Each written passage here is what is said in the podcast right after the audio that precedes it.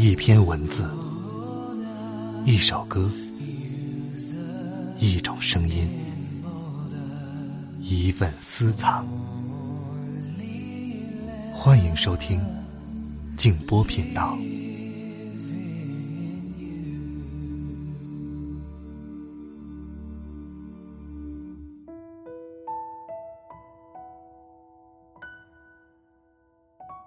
安宁，在工作中是找不到的。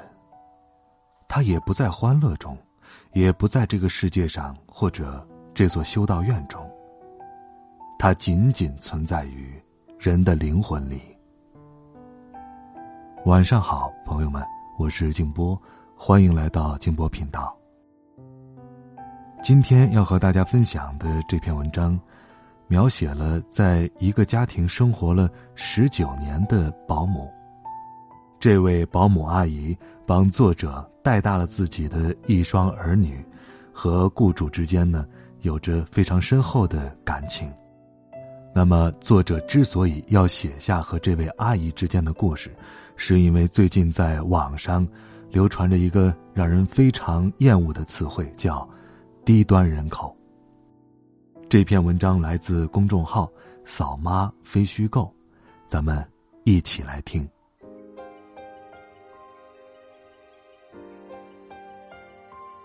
第一次见到四翠是十九年前，虹桥路的一个保姆劳务介绍所里。我胸前用婴儿袋兜着刚出生三个月的儿子，到这里来寻找住家阿姨。混血的儿子长着大眼睛。见人笑嘻嘻的，很招人喜欢。劳务所求职的阿姨们涌上来逗着孩子，都愿意跟我走。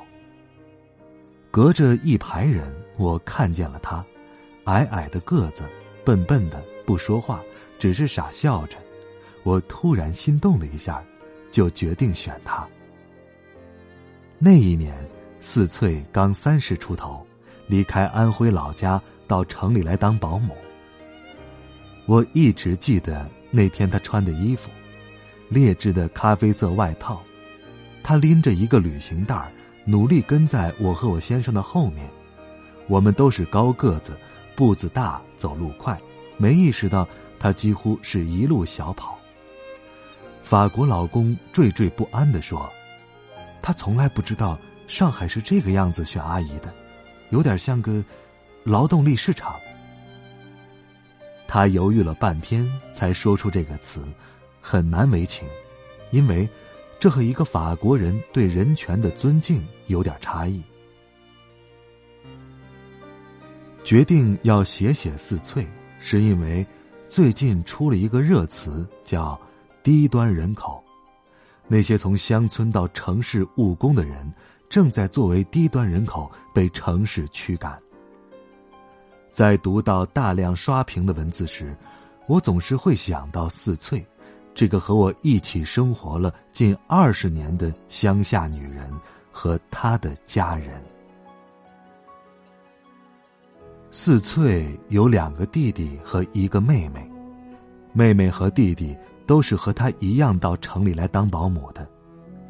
她的老公在城市工地上做泥瓦工。两个儿子留在老家，让他的父母带着。和她的弟妹和妹妹相比，四翠是幸运的，她读了几年小学，能写基本的字，而她的弟妹和妹妹都是文盲。四翠到我家的第一个月，瘦了十斤，晚上不断起来照顾婴儿，让他睡不好觉。但他从不抱怨，实心实意的爱着孩子。记得儿子一岁的时候，总是要乱扔东西，不让扔就大哭。为了做规矩，我让孩子哭个够，不抱不劝。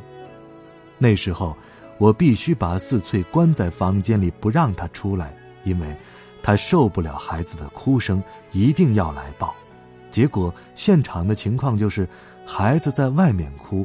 阿姨在里面哭，哭成一团。儿子大一点的时候，每年春节阿姨回家，儿子就痴痴的等在小区门口，等着他的阿姨回来。那种执拗和想念，看着就让人感动。如果没有四翠，也许没有我的女儿。和所有职业妇女一样，当得知有了第二个孩子的时候，我是非常矛盾的。繁重的养育孩子的工作，势必影响到自己的事业选择。在我犹豫的时候，四翠对我说：“生下来我给你带。”那时儿子刚刚大一点四翠稍微能睡好觉。我说：“你确定再来一次？”他肯定的说：“嗨，孩子一晃就带大了，没事儿。”两个孩子小的时候，每年回到欧洲，四翠都会跟着我们一起。记得第一次为他办护照，需要到他家乡所在的公安局办手续。那个县城的地方官员要让他交一万块的好处费，并警告他不许告诉雇主，说你的父母还在乡下，你要是说了，有他们的好看。这事儿让人如此愤怒。我找到了在公安系统高层的朋友，从省上到市里，再到县上，一层层打招呼下去，才免掉了他被敲诈。那个时候，我才真正明白了生活在底层意味着什么。十九年，四翠和我们生活在一起，照顾着我的两个孩子长大，却没有时间陪伴他自己的孩子。孩子们视他为家人，出门会记着给阿姨带礼物，他过生日会给他买蛋糕，他不开心的时候会陪着他聊天生病时关心他的健康。四翠和他的同乡提及这些，总是忍不住要流泪，然后抱怨他自己的孩子从未给过他这样的关心。这是一个令人伤感的场景。我是一个母亲，感谢四翠这么多年的帮助，让我的孩子能健康愉快的成长，受到最好的照顾和教育。而同样是一个母亲的四翠，却在她的孩子成长过程中无法陪伴在他们身边，她要靠外出务工挣来的钱供养家庭。他缺席了自己孩子的童年和少年时期，在他们小的时候，他无法给予他的爱，这种情感的缺失，是他和孩子之间终身的遗憾。这不是他的错，也不是孩子的错。没有人错，而事实，却让人疼痛。现在四岁的孩子们也长大了。他用多年赚的钱在家乡买了一个房子，但他的两个儿子却更愿意离开家乡来到上海。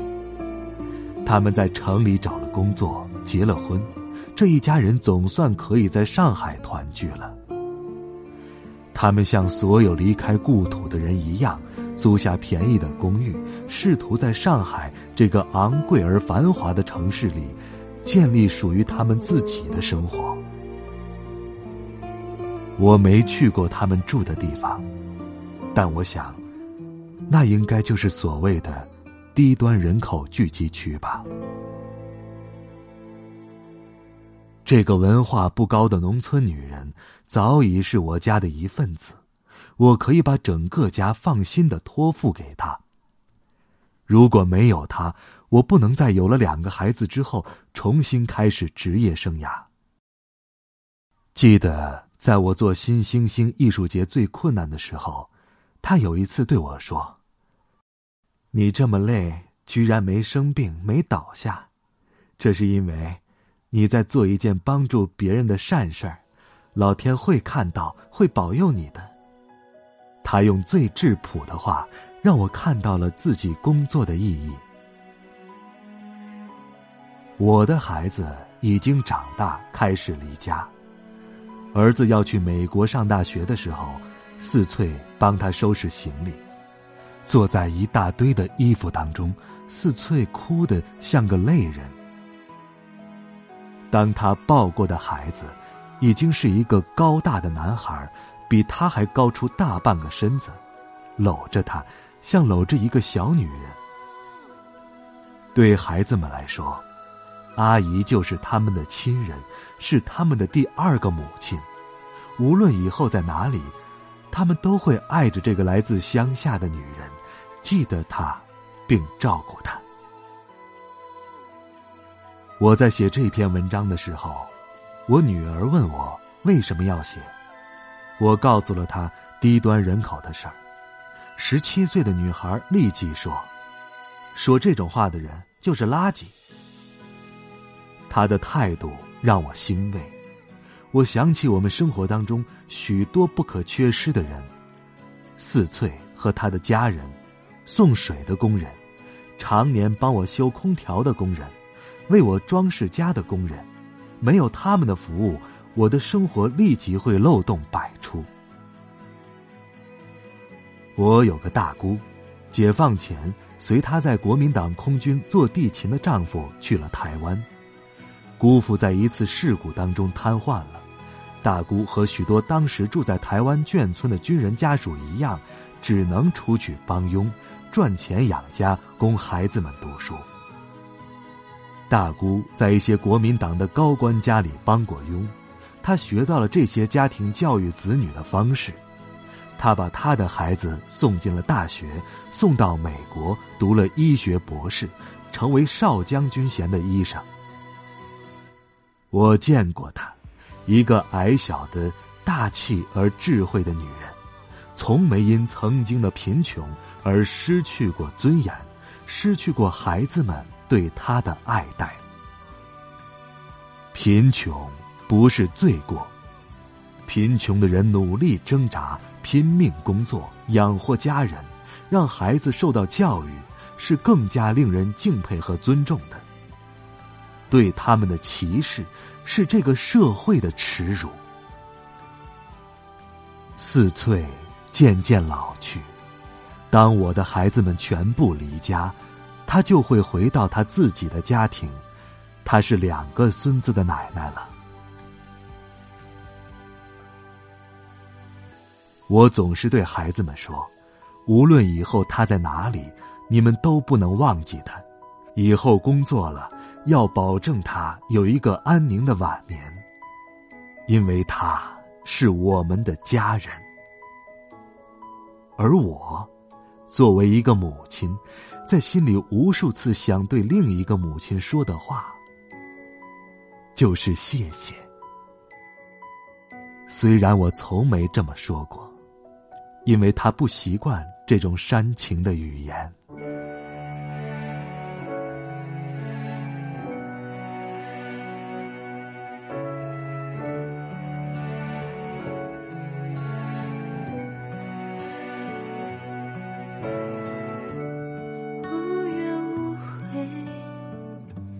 说的誓言，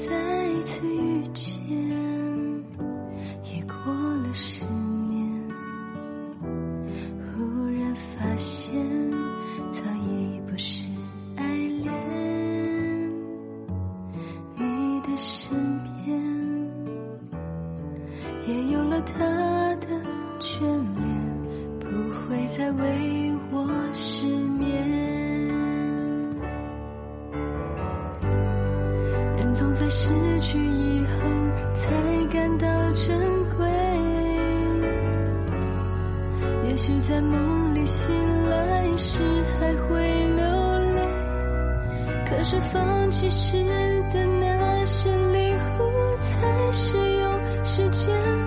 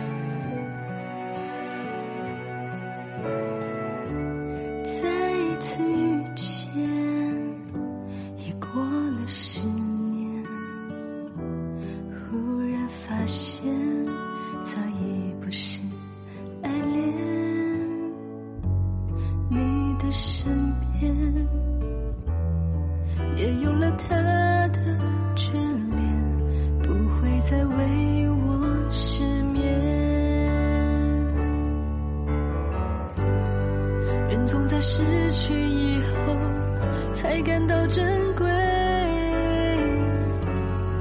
也许在梦里醒来时还会流泪可是放弃时的那些